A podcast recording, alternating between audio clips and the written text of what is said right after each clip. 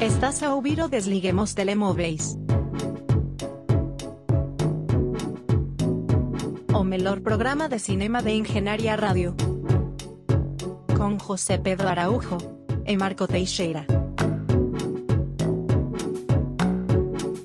Sejam bem-vindos ao Desliguemos Telemóveis na Engenharia Rádio. Encontramos-nos a meio da semana de contenção, que passou a quinzena de contenção. No entanto, aqui neste programa não há contenção nenhuma, especialmente no que diz respeito à nossa opinião. Eu sou o Marco Teixeira, tenho ao meu lado José Pedro Araújo. Não contido. Contente, Zé, pelo amor de Deus, as pessoas lá em casa têm, têm que, que saber que tu te sabes comportar. E esta semana vamos falar de quê? De filmes. De filmes. Para Quem- variar. Quem diria? Mas, desta, desta vez, filmes de peso. Que é algo que não temos feito no programa. Sim, sim. Até porque o primeiro tem logo Jonah Hill, portanto começa por ser um- logo um filme de peso.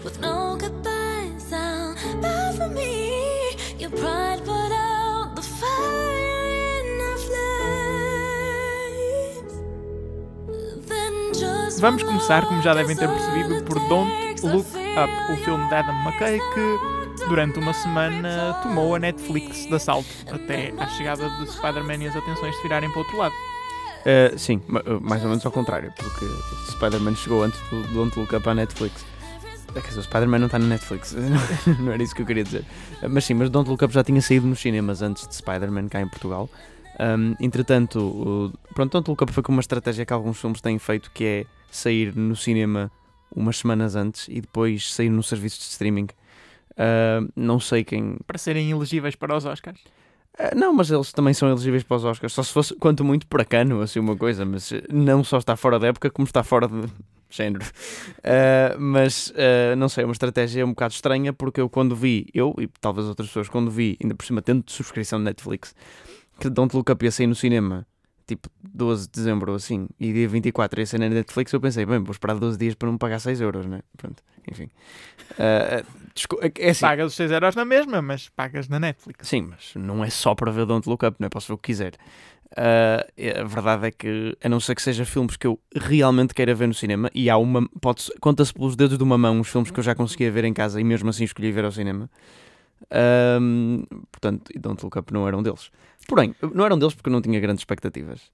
Porém, acabou por conseguir uma nomeação para Globos de Ouro, para a categoria de melhor filme de comédia ou musical. Sim, e. E ah, algo que nós não estávamos assim à, à espera, pelo menos tendo em conta a recepção crítica. Sim, sim, tendo em conta a recepção crítica, mas há sempre, há sempre um filme que entra na, no, no Award Circuit. uh, award Circuit, não tipo festivais, uh, uh, no sentido de, de Globos de Ouro, Oscars, que tem críticas um bocadinho piores. Uh, por exemplo, Joker. Né? Joker foi um filme com imensas, foi um filme com mais nomeações para os Oscars no seu ano e teve uma recepção crítica relativamente Hillbilly fraca. Elegy. Hillbilly Elegy, sim, mas Hillbilly Elegy teve tipo duas nomeações, não foi assim tão. Bem, mesmo assim teve uma nomeação para. Sim, mas Joker foi mais em massa. E mesmo assim eu lembro-me que a recepção crítica. Bem, a recepção crítica foi mais polarizante que outra coisa, porque tinha tipo um metascore de 50, mas ganhou o Leão de Ouro, portanto, um bocadinho conflicting. Bem, mas passando a, a Don't Look Up. Sim, Don't Look facto, Up. Nós ficamos surpreendidos com a sua inclusão. ahm, mas o que é certo é que nós os dois vimos este filme e acabamos por. Rufem os tambores. Rufar uma palavra gira. Eu gostei muito. Eu gostei muito do filme. Eu Ah, também. E, e, eh, e não estava à espera. Ahm, porque eu não sou um grande fã de Adam McKay. Ou melhor, eu não sei se sou um grande fã de Adam McKay. Eu, de que me lembro, filmes dele, eh, se calhar já vi mais, mas eh, lembro-me do Big Short e do Vice. Sim. Dois filmes um bocado no mesmo género. E este filme tinha muita tendência para ir pelo mesmo género. São comédias eh, relacionadas com situações um bocado intrincadas, normalmente, eh, nomeadamente o Big Short, eh, que- o filme eh, que eu não percebi muito bem, ap- apesar das suas tentativas estúpidas, estúpidas no sentido simplificadas, nos explicarem tudo o que se estava a passar. Um, e Vice, que eu achei um filme um bocado também desinteressante, um filme profundamente biased, né? um, um bocado parcial. Sim. Um, e pronto, e, e não é. E São não, sempre filmes muito políticos ou com Sim. assuntos muito pesados nesse sentido, ou seja, difíceis de perceber. Um, a Adam McKay também é um dos principais responsáveis pela existência de Succession, da série. Exato, era o que eu ia dizer. Uh, não são só coisas más. Uh, Succession é uma das minhas séries preferidas, provavelmente a melhor série. uh, no ar, de momento. E, e Adam McKay é, de facto, não é o, o criador, mas é um dos produtores executivos e tem mão naquilo. Também se nota que é um bocado o género dele, não é bem. Pronto. Então não sabia muito bem o que esperar de Don't Look Up. Um, na minha opinião, Don't Look Up não segue. Segue as duas veias que eu falei e não segue muito bem nenhuma. Um, Não segue porque é um filme de comédia, mas Sim, claro, mas também Vice e Big Short também são filmes de comédia. Succession também tem bastante comédia. tem comédia. Mas não, não diria que são filmes de comédia porque a estrutura do filme não assenta todo no facto de ser ridículo. Sim, sim. mas sim. já lá vamos. Uh, sim, mas concordo que Don't Look Up é 100% mais do que estes trabalhos que estava a referir, é 100% um filme de comédia. E acho que resulta muito bem nesse aspecto. Uh, uma coisa que me estava uh, uh, hold- holding back é, é o, o- a duração do filme. Como é que um filme de comédia de 2 horas e 20, onde parece ser muito one note, né? É, temos este meteorito que vai cair na Terra e as pessoas têm medo e as pessoas não acreditam ou acreditam e temos a divisão em fações e, e, e eu a pensar, como é que isto vai encher 2 horas e 20? Opa, enche. Enche porque tem piada. Eu acho que, eu acho que eh, ele, ele pegou nestes elementos ridículos e conseguiu fazer pá, cenas engraçadas e o filme é bastante cativante nesse aspecto. Um, e acho que o, o elenco A-list gigante que este filme tem é inerentemente uma parte dele e é necessária para ele acontecer. Sim. Porque. Com, com outros atores, este filme não tinha comédia porque também te estás a rir do facto de estarem lá aqueles atores. Exato, E- tipo, e a Meryl Streep ser, ser a presidente dos Estados Unidos. É, isso é em si, antes dela dizer alguma coisa, ah, um bocado estranho e é um bocado cómico só por si. O facto de Leonardo DiCaprio fazer a personagem que faz, super neurótica e nervosa, quando ele costuma fazer personagens um bocadinho mais, bem, tirando o Once Upon a Time in Hollywood, mais heroicas. E, E, Jennifer Lawrence a fazer uma personagem para aí 20 anos mais nova do que ela é na realidade. ou, ou a inclusão de Ariana Grande e um romance uh, sim, um bocado estranho. Sim, as personagens, ou melhor, os atores ajudam à, à comédia do filme. claro, acho que isso é uma parte inerente ah, do filme e que pronto, não, não poderia ter resultado de outra forma. Ahm, e, ah, e pronto, se quiseres falar um bocadinho agora. Marco. Dito isto, há um paralelismo muito grande entre este, entre este filme e a vida real. Um, é- há uma crítica muito, muito óbvia, mas obviamente que há uma crítica à, à sociedade atual, mas não é isso que faz o filme de todo. Eu acho que o que faz o filme é mesmo a comédia, e acho que a comédia vem precisamente isto ser um filme de Adam McKay, mas levado ao extremo. Ou seja, tudo aquilo que ele faz nos outros filmes, que fazem Big Short, que fazem Vice, um, tirar todo o tipo de amarras, de restrições, e ele, ele vai e faz o filme. Ao ponto de eu não tenho a certeza se isto era para ser um filme de comédia. não, Ahm. é, definitivamente, né? Mas Porque são exatamente. Eu, eu vi lá os mesmos mecanismos narrativos, as mesmas estratégias, mas completamente despreocupadas de forma a que se torna ridículo. E funciona muito, muito, muito bem. Ahm, mesmo o. Quando tu já descreveste o argumento e ele narra maioritariamente sobre um conjunto de cientistas que descobrem um, um cometa que vai cair na Terra e tentam convencer o resto do mundo de que de facto a Terra vai deixar de existir porque vai cair um cometa lá ou aqui. Um, e, e ninguém acredita neles. Mas mesmo esse, essa angústia que, que o filme cria de quereres falar e não conseguires, um, funciona bem. E enquanto o filme é cómico, não sei, ali. Parece que o filme queria contar de facto uma história, mas de repente perdeu-se e agora é isto. E, e é, e é o Jar Jar Binks, é isto. sim, mas, mas acho que de facto o mesmo assim, mesmo apesar de termos camadas de mensagem extremamente óbvia e, e sátira e comédia estúpida americana grande, acho que mesmo assim existe uma coisa que eu, que eu encontrei que eu não estava à espera, alguma honestidade no, no, no âmago do filme. Tipo, a cena final, acho, acho que conseguiu realmente eu percebo o que dizes e também era isso que eu estava a tentar dizer com parece que este filme tinha uma história a contar e de repente perdeu-se por- porque é isso que eu vejo há muitas situações em que eu acho genuinamente que uh, há uma boa história para ser contada Sim, e pronto, e mais ou menos. Eu, eu, eu acho que isto é no máximo um episódio mau de Black Mirror que sabe que é mau eh, e então divertes com isso. P- porque sou, sou um bocado tipo a maneira como está construído, sou um bocado a Black Mirror mau. Eh, portanto, o Black Mirror quando está a ser menos subtil e assim. Só que o Black Mirror nunca é comédia, portanto, quando é mau, é mau. Certo, Eh, mas mesmo com, esse, com o argumento ridículo que é assumido, se calhar eu, eu, disse mal, porque eu disse que há uma história que merece ser contada, se calhar não é tanto aí. É por aí, eu acho que este- o argumento é mau, é objetivamente mau, mas a realização é boa, ou, ou as estratégias que tu usas para contar a história é boa o suficiente para tornar aquilo minimamente interessante. Portanto, há potencial, nem que seja só pela realização. Sim, eu, eu acho que foi uma, uma história que foi lidada da maneira como devia ser lidada. Acho que é exatamente como uma comédia americana, que é um género que eu não costumo gostar muito. Isto soa muito a comédia americana, tipo. Não estranhava se aparecesse o Adam Sandler aqui no meio. Eu acho que é como deve ser lidada. E, e vi poucas comédias ah, americanas que eu realmente gostasse. Posso comparar isto, por exemplo, com. não- mais ou menos, mas no sentido em que é uma comédia americana bem feita, ah, com Zoolander que é um filme que também se leva tanto ao ridículo. Só que pronto, esse não tem nenhum tipo de comentário social, crítica por trás, a não ser que seja criticar a indústria da moda, Ahm, e- enquanto este tem. Ah, mas eu acho que resulta bem. Acho que é um filme para os tempos que vivemos. Ah, um filme histérico. E, e- e sim, Ah, eu tenho medo, se calhar, de estar a, a entrar aqui em numa sobreapreciação do filme. Porque a impressão que eu fiquei quando acabei de o ver foi que eu não devia ter gostado tanto do filme quanto gostei. sim, eu também fiquei com essa impressão. Uma coisa que me chateou imenso foi a edição. A edição é, é caótica neste filme. É, é um bocadinho, é um bocadinho. E eu não tenho a certeza se é. Em alguns momentos é claramente propositado, noutros, talvez não. Ahm, Parece-me um pouco desleixada. Ao ponto... Estes são um tipo de coisas que, se tu reparas que estão lá, ou são extremamente bem feitas ou são extremamente mal feitas. Porque o, o normal é tu não reparares nessas coisas. É não, não reparares na edição, não reparares na música, pelo menos de forma consciente. Ahm, e, e quando tu reparas é porque alguma coisa se passa. Eu reparei neste filme e achei que, fosse, que foi mau. Ahm, sim, e, e lá está. É um filme ridículo. Eu não devia ter gostado disto. Isto não devia ser bom, mas eu gostei. E Sim, mais, sim. por favor. Sim, mas eu, eu- repara, eu, não, eu gostei do filme, mas não como um So Bad It's Good. Eu acho que, genuinamente, havia um Sim, propósito sim, sim, aqui E, e foi cumprido. Ahm, agora, espero que, que não haja muitas pessoas a pegar neste filme como de facto uma sátira inteligente e subtil. Ah, Não é, aliás, eu sim, acho é que já exata- entra no nível sátira da sátira. Sim, sim. Ah, ah, pronto, mas a questão é: há muitos ahm, casual moviegoers né, que não procuram muito o significado escondido, que às vezes, pronto, é relativamente.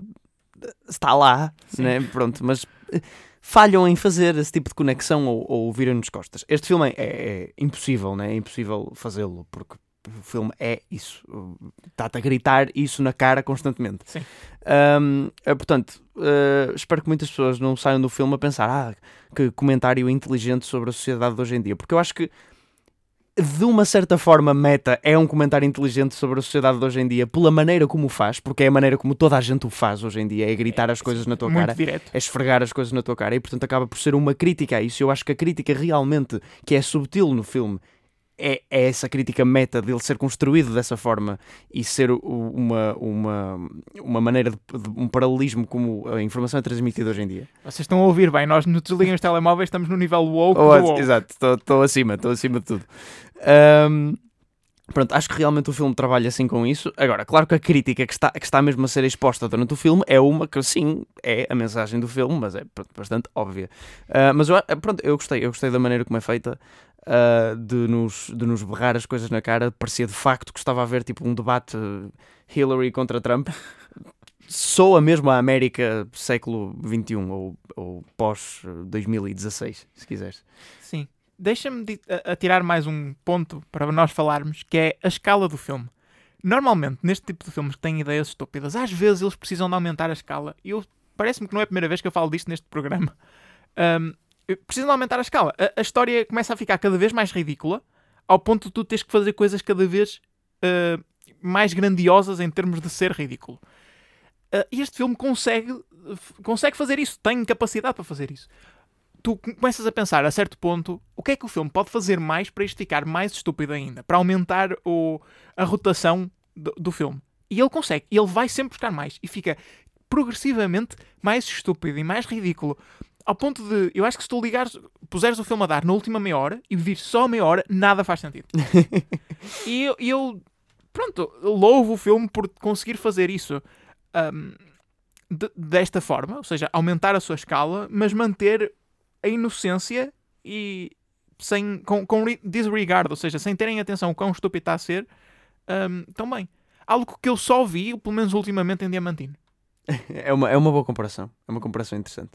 Ah, se bem que acho que Diamantino é um bocadinho mais eh, poético, se calhar. Ahm, sim, mas eh, se quiseres, Diamantino está para a cultura portuguesa, né? Sim. também, portanto, portanto é feito de forma diferente inerentemente. Mas, mas também tem muitos elementos da cultura portuguesa, como este filme tem muitos elementos da cultura americana. Dito isto, continua chateado por Don't Look Up ter sido incluído na lista dos Globos de Ouro? Não, contentíssimo, aliás, era o meu vencedor para, para a melhor comédia até agora. Agora, devo dizer que é um filme, é profundamente bizarro este filme estar na corrida para uma nomeação para melhor filme. Porque é, é muito pouco perfil de Oscar mesmo. Quer dizer, é muito perfil de Oscar no sentido em que é Adam McKay e é um mega elenco. Pronto, é só isso, não passa disso. Porque desde o facto, desde as dos notas mais mínimas, ou seja, o facto de ser uma comédia que não é um género preferido pelos Oscars, até ah, ao que é, efetivamente, acho muito estranho este filme estar na contenda. Mostra-nos um bocadinho que os filmes estão lá por perfil mais do que outra coisa, às vezes. M- mas não é, que, não é que me incomode, porque eu gostei bastante do filme. Mas pronto, mas acho que passa uma mensagem, porque repara, se este filme não, não tivesse tanta atração pu- pu- puramente por causa do elenco e do realizador e fosse exatamente o mesmo filme, nunca na vida, nunca na vida chegava perto dos Oscars. E o que é que achaste da peruca? Peruca? Da peruca de Jennifer Lawrence? Ah, ah, gostei, porquê? Ah, Porque deu muito que falar, porque foi amplamente criticada por o facto de parecer falsa. Ah. Mas, então, mas isso adequa-se perfeitamente ao filme. pois lá está, era aí que eu queria chegar. Uh, Deixa-me dizer que adorei a performance de Leonardo DiCaprio neste filme. Adorei. Uh, há uma cena em particular, ou duas cenas. Há uma cena onde ele está prestes a falar na sala oval, que ele está tipo mega vermelho, nervoso, e ele faz tão bem. E depois há outra cena onde ele explode num noticiário, uh, que também acho que está muito bem. Adorei. Adorei porem Leonardo DiCaprio como um, um, um astrónomo sexy que na verdade tem tipo um ar de incel, mas, mas deliciosamente faz esta performance. Também gostei muito da performance de Kate Blanchett. Cl- Claro que gostaste da performance Kate Blanchett. Porque repara, ela está sempre mega elegante e assim, e aqui está mega trashy. Acho que foi uma boa atriz para escolherem para, o- para o papel. Eu gostei da performance, de, não, melhor, não da performance, mas da abordagem de Timothée Chalamet, que é eh, que faz de um rapaz rufia e ele não parece nada Sim. um, rap- um rapaz rufia religioso. religioso.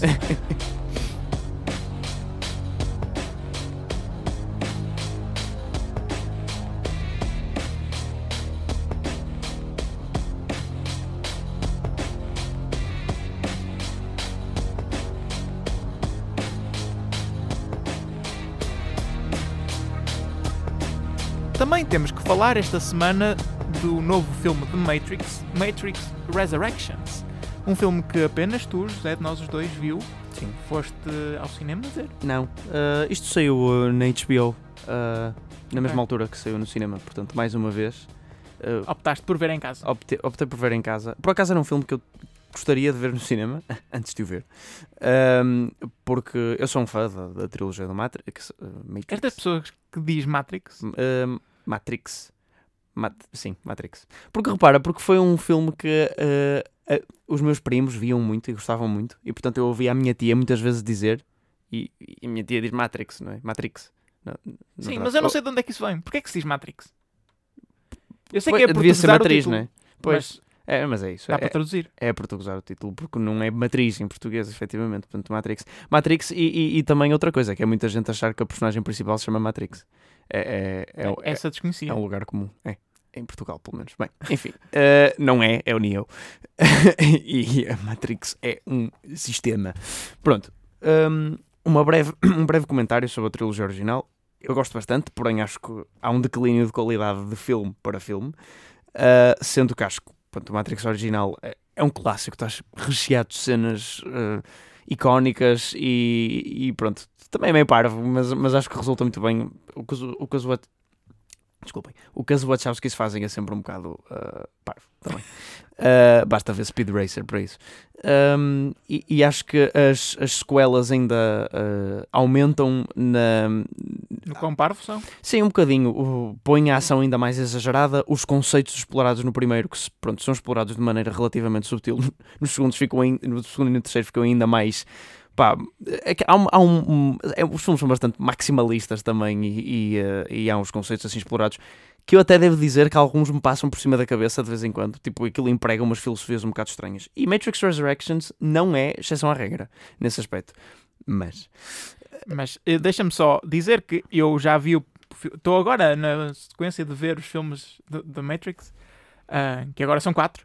Já vi o primeiro, não consegui ver o segundo a tempo deste, deste episódio. já. Falta-me falta para o pouco para o acabar, mas tive que o deixar a meio.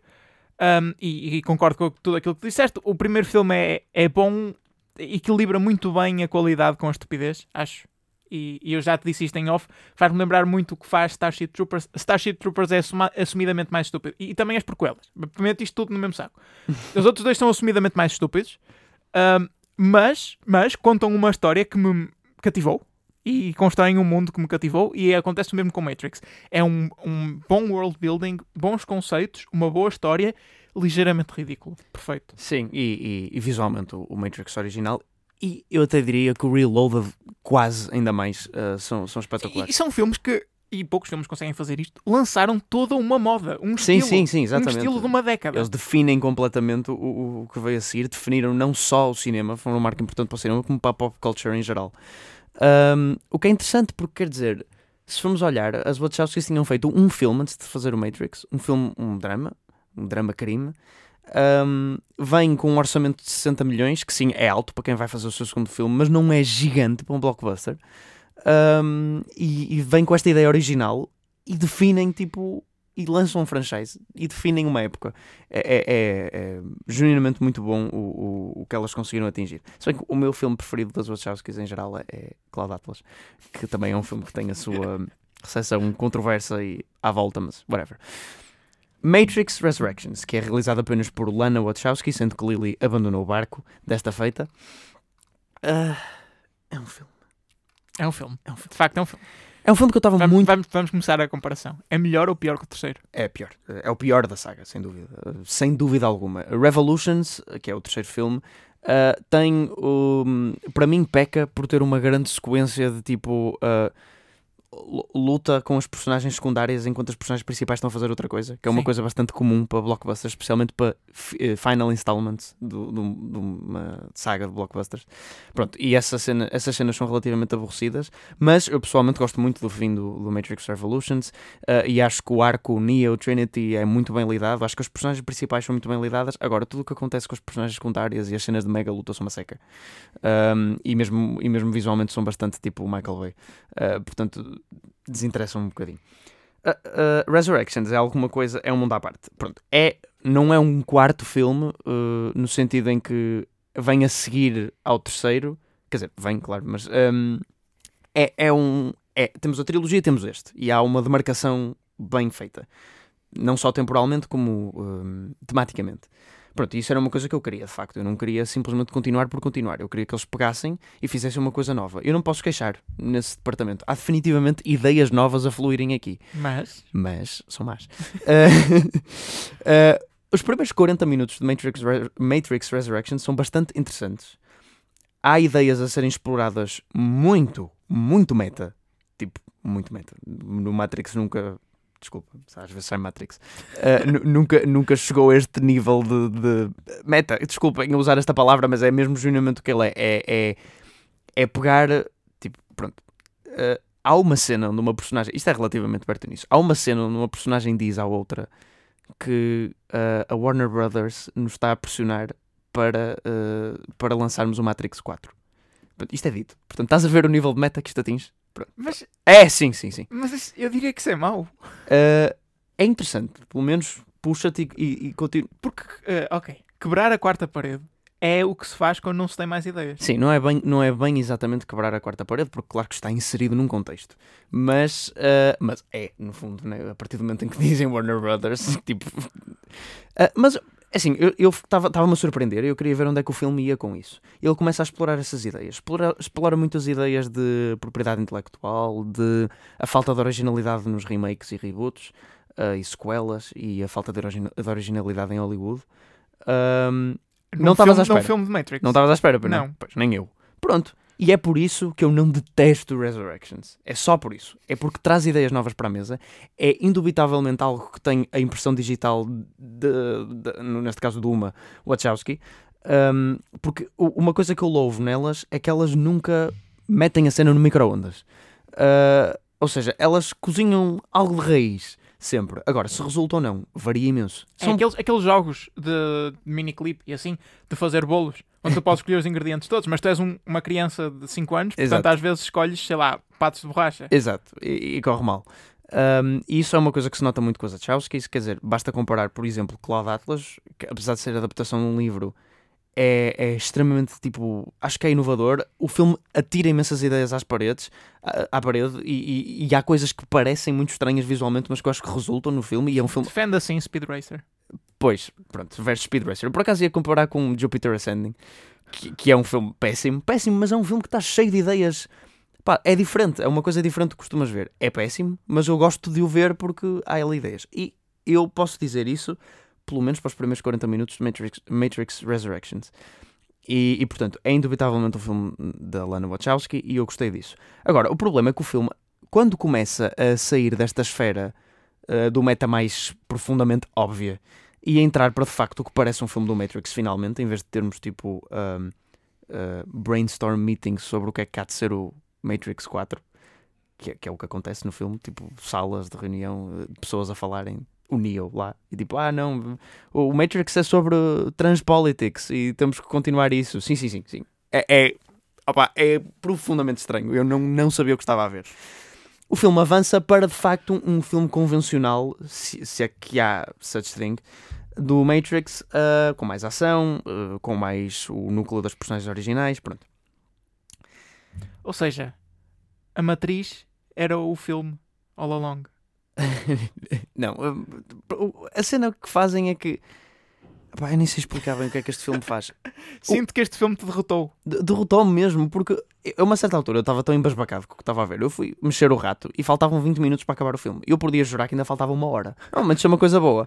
Mas eu estava a pensar, tipo, não acredito, já só faltam 20 minutos. Não vai haver um clique. Tipo, o que é que se passou? Nós tivemos 40 minutos numa cena inicial e depois o filme parece que muda e tipo, ok, vamos, agora é filme do Matrix normal. Ahm, sempre com esses temas de ah, originalidade em Hollywood e não sei o quê, agora muito mais sutis no resto do filme. Opá, eu vou dizer, eu li as reviews do Letterboxd, ah, o pessoal está a adorar o filme lá. Ah, o, o pessoal de topo, os top reviewers, ah, porque estão a encontrar toda uma série de hidden messages e estão a dizer que este filme é tipo, é um profeta quase. Ahm, eu não consigo genuinamente ver isso, se calhar porque sou Bem, mas, burro. pá, mas isso, isso é- parece-me uma recepção normal para um filme das Wachowski. Ah, mais ou menos, quer dizer, nem Jupiter Ascending, tipo, há coisas que não passam, né? Ok. Mas, mas ah, este- Dá-lhe ma- mais ma- uns aninhos. Sim, mas Speed Racer passou. De facto, Speed Racer está no estatuto de filme de culto e é um filme que é apreciado de momento. Eu vi, filmes, eh, vi Speed Racer mesmo por causa disso e não consegui encontrar grande valor a não ser visualmente no filme. Ah, e, e- e já agora, outro problema grande de Matrix Resurrections, e este nin- ninguém lhe dá a volta, por amor de Deus, é, é que visualmente é uma seca. Tem um ar de uh, blockbuster grande de Hollywood de 2021, de filme de ação desinteressante, em termos de cor, em termos de sequências de ação, é super editado, tu consegues perfeitamente ver que eles estão a usar duplos quando estão a usar duplos. É, tipo, tens cenas de que tens quase a luta toda a acontecer com os personagens de costas. Uh, não, é, é muito fraco nesse aspecto, especialmente em comparação com os originais, que sendo há de 20 anos atrás têm cenas de ação espetaculares. Estás a ver o Reload, já chegaste à cena do na autoestrada do Sim, caminhão, essa cena é fantástica, Sim, é, uma das sim, melhores é set pieces de ação muito bem feita. É, é- é muito boa e a coreografia das lutas é sempre excelente. Tipo, nada disso está presente em Resurrections. Isso tudo é abandonado por uma tentativa de pseudo-ideia que está sempre por trás do filme latente. O fim do Matrix Resurrections é quase obsceno de tão mau que é.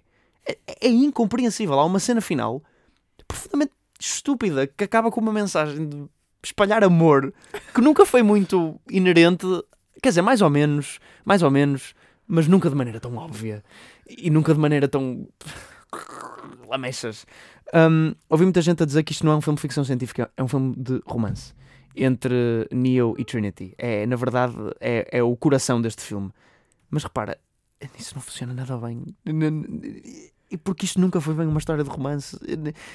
Acho que há, a Lana Wachowski disse que escreveu esta escreveu este argumento quando os pais dela eh, morreram eh, com um span, time span próximo um do outro. Uh, e ela queria, pronto, e ela sentiu que tinha que escrever qualquer coisa, escreveu um quarto Matrix, uma história que ela nem estava a pensar adaptar ao ecrã, mas depois mostrou a alguém e disse: Não, mas tu tens que, tens que levar isto para a frente. Vou descobrir quem é essa pessoa. Um, e disse que queria fazer uma história, pronto, simplesmente based em amor e uma coisa bonita e não sei o que pronto. Uh, que é uma mensagem que o filme só emprega, literalmente nos últimos 10 minutos, que se lembra, e diz: Ah, paz e amor. Uh, tipo, do nada. E já para não falar, eu ainda não comecei a falar dos substitutos de, São os substitutos. de Agent Smith e de, e de Morpheus, né? porque não são feitos pelos mesmos atores. Ah, pronto, ok, eu não tenho problema em não ser feitos com os mesmos atores. A inclusão de novos atores é justificada, mas eh, em nada serve a história. Até porque o, o- Pronto, ok, o gajo que faz de Morpheus, eu gostei dele, mas o que faz de Agent Smith, eu até gosto bastante do ator, mas valha-nos Deus. É, Ele, ele não incorpora toda a personagem. Porquê estar a, a- a reaquecer vilões antigos? Desculpa, deixa-me só comentar. O ator é Jonathan Groff. Sim, sim. Ele tem uma cara muito confusa. É. Parece que está sempre conf- confuso, que é algo que não acontecia no Agent Smith original. Não, parecia muito seguro, não é? Ah, e depois a inclusão de Neil Patrick Harris neste filme, como um. opá, não resulta, não resulta. Neil Patrick Harris não é assim tão ameaçador. Eu continuo a associar ao Barney do How I Met Your Mother em qualquer papel que ele faça. Ah, e acho que resulta mal. É um mau casting, tanto Jonathan Groff como, como Neil Patrick Harris. Ah, a inclusão de Jada Pinkett Smith neste filme também é tipo profundamente. Não, não, mas Jada Pinkett Smith também é uma. Também é Sim, sim, do- sim. dos, dos originais. Eu sei. Também é. Parece quase. Ah, não. O aparecimento do, do Merovingian neste filme. Ah, uma personagem excelente na trilogia original. É completa. Ele aparece um minuto e é completamente forçado. Ele faz absolutamente nada. Ele é um maluco a gritar coisas. Ahm, a, a- o- a inclusão também de ah, Priyanka Chopra. Ah, uma ligação aos filmes originais que é estúpida e sem razão e que ela dá uma performance desinspirada e em que em nada serve o filme. É- é- Eu, eu, eu sinto que esta crítica está muito dispersa. Mas eu não consigo. É, é- o filme soou realmente isso para mim. A partir de uma certa altura, quando eles abandonam aquela veia, sei lá, mega óbvia meta que nem parecia um filme do Matrix, mas que eu estava a gostar, nem que fosse por ser curioso, aquilo começa uma série de pá, lutas ah, e set pieces que eu não percebi como é que estavam a fluir de uma para a outra. Tenho muito pouca cadência entre elas.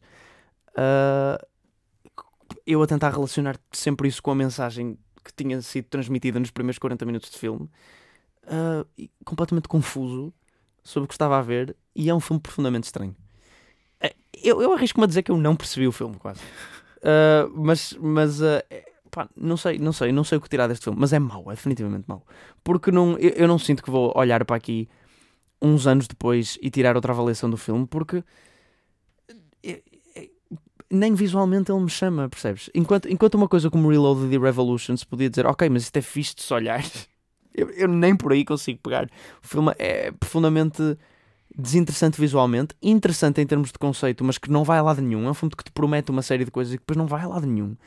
Que parece que está a fazer um, um comentário e a uma série de coisas ao mesmo tempo e depois não é nada. Depois é um filme de ação só.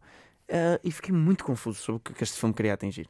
Agora, o que eu lhe dou crédito é que ah, não é um. Depois-te a falar durante 20 minutos, algum crédito. É verdade. E não, e não é um. Isso estava a tentar pensar numa sequela. Tipo, não é um Jurassic World. Percebes? Sim, não é. Apesar não de é ter gostado mais de Jurassic World. Não é desinspirado, não é. Não é, Sim, não, não, é- não é. é alguma coisa. É alguma coisa, há definitivamente alguma coisa. Uh, as Wachowski são realizadoras que trazem sempre alguma coisa nova para a mesa, quer mau ou quer bom. Uh, infelizmente, mais mau que bom ultimamente. Mas, mas pronto, surpreendeu-me uh, em maneiras que eu não estava à espera, pela negativa.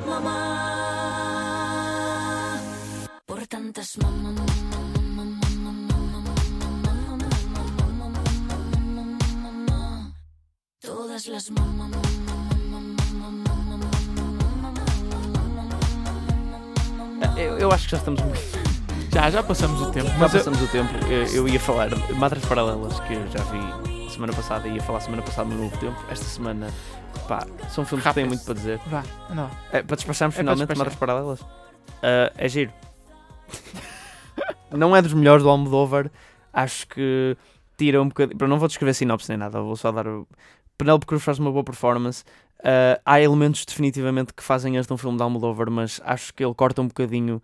E à medida que a carreira dele está a avançar, e já senti isso com Dolor e Glória, ele está a cortar um bocadinho na trademark dele de personagens mega coloridas e exageradas que eu tanto gosto e que ele consegue pintar um universo tão engraçado com isso uh, para filmes um bocadinho mais pessoais e introspectivos. Um, Parallel Mothers, ou Madres Paralelas, faz uma, um balanço de, de uma ode às mulheres, que no fundo é qualquer filme do Pedro Almodóvar, é tipo uma ode às mulheres e às mães, este especialmente às mães, um, e balança isso com uma crítica da. Não vai estar à espera desta. Uma crítica do comportamento do governo espanhol face a, a- aos, aos cadáveres da guerra civil. Ok. Não estavas à espera, pois não? Não. Ao como lidaram com a situação dos, dos desaparecidos da guerra civil, que ainda há milhares e milhares de pessoas cujo paradeiro é completamente desconhecido e ainda se está a tratar disso hoje. Curiosamente, isso é uma mensagem que é bastante presente. É a mensagem com que abre e com que fecha Madres Paralelas. E no seu meio é uma ode eh, à perseverança das mães solteiras e das mulheres. Ah, pronto, o filme é um bocadinho mais lento do que eu estava à espera e do que eu queria e do que eu estou habituado da parte de Almodóvar. Uh, mesmo assim, é um filme com excelentes performances uh, e, e que entretém. Um, e que, e pronto, tem também, apesar de tudo, tem, visualmente não deixa de ser bastante uh, Almodóvar, no sentido em que o apartamento da personagem principal é extremamente colorido. Isto é uma coisa comum a todos os filmes dele. Um, pronto, é a minha síntese, muito síntese. Muito obrigado, Josézinho. Para terminar o programa, temos apenas que mencionar, e já não vamos ter tempo para analisar isto em pormenor, que saíram 10 shortlists para, para os Oscars, ou seja, 10 categorias. Eh, queríamos destacar melhor eh, filme estrangeiro em língua estrangeira, whatever. O- onde não está incluído Titan, assim como nos Globos de Ouro. Também não está incluído Madres Paralelas, mas está inclu- incluído o filme que Espanha submeteu. Sim, ou seja, isso é culpa de Espanha e não dos Oscars. Exatamente. Mas Titan não. Titan foi a submissão oficial da França.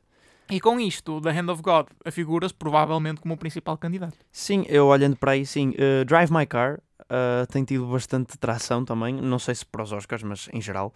Uh, mas olhando. E The Worst Person in the World também é de Joaquim Trier, é um realizador já relativamente conhecido. Uh, mas tirando. E, e, e Flea também. Uh, mas eu penso que Flea é um documentário animado. Eu sei que é um filme de animação, mas não tenho bem certeza. Um, sei que são filmes que eu já ouvi algum buzz sobre. Um, mas sim, uh, definitivamente Titan fora da corrida é estranho, até porque o filme é francês e, uh, e, uh, a França costuma ter sempre aqui o filme na shortlist, independentemente do filme que é, quase. Agora, devo dizer uma coisa, desculpa, Titan não é de facto um filme com perfil Oscar, de lado nenhum, mas os filmes com, de que ganham o melhor filme estrangeiro muitas vezes são um bocadinho mais alternativos, se quiseres. E com isto concluímos o Desliguem os Telemóveis desta semana e é também o último Desliguem os Telemóveis do ano. Pois é. Estaremos de volta em 2022 com mais filmes, mais análise e mais galhofa. Muito obrigado por estarem connosco, não só hoje, como durante o ano inteiro. E pronto, beijoca.